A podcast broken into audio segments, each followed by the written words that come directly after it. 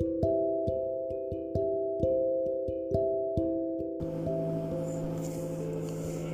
Muy buenas tardes, saludos a todos y todas. Mi nombre es María Luisa Rosales Rodríguez. Soy asesora nacional del primero y segundo ciclo de la Dirección de Desarrollo Curricular del Ministerio de Educación. El día de hoy quisiera compartir con ustedes una breve reflexión en torno a las alternativas que existen para facilitar y dar continuidad al proceso educativo de las personas estudiantes que se encuentran hospitalizadas, convalecientes o con recurrencia a tratamiento médico. Esto con el fin de que nuestros chicos y chicas se les garantice el derecho a la educación, aún en situaciones de vulnerabilidad como lo es la enfermedad, la convalecencia y el tratamiento médico.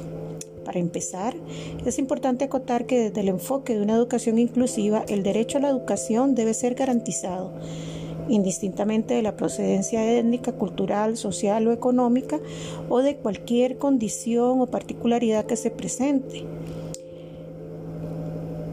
Por lo anterior, para garantizar estos procesos pedagógicos que son muy excepcionales, en nuestro país se han establecido una variedad de normativas desde el Consejo Superior de Educación. Estas normativas son sumamente necesarias porque nutren el modelo de el modelo de pedagogía hospitalaria y en ellas se establecen paso a paso la atención que deben recibir en tiempo y forma estas personitas estudiantes que así lo requieren. Además, estas normativas se ejecutan dentro y fuera de la infraestructura hospitalaria, es decir, no solamente en las aulas de los hospitales, sino también en los hogares de nuestros estudiantes bajo la tutela del Ministerio de Educación Pública y en coordinación con nuestro sistema de salud y los encargados de los centros médicos donde tenemos eh, perdón, espacios de educación. Para garantizar el derecho a la educación de esta población se han creado las escuelas hospitales.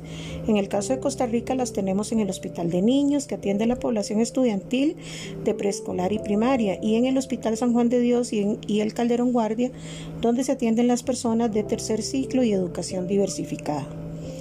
Además existe la educación hospitalaria a domicilio en esta, el centro educativo prácticamente se traslada al hogar para atender las necesidades de los estudiantes convalecientes o en tratamiento médico. Esta modalidad también está regulada por el Ministerio de Educación a través de protocolos que deben de cumplirse para garantizar la protección de la salud física de estas personas estudiantes así como de sus familiares.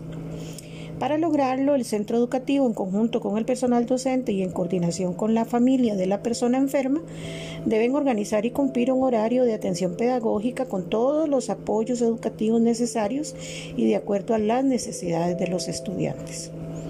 Para concluir, es necesario señalar que en garantía de una mejor atención, la pedagogía hospitalaria se sustenta en equipos interdisciplinarios de profesionales de diversos campos de la medicina y la educación.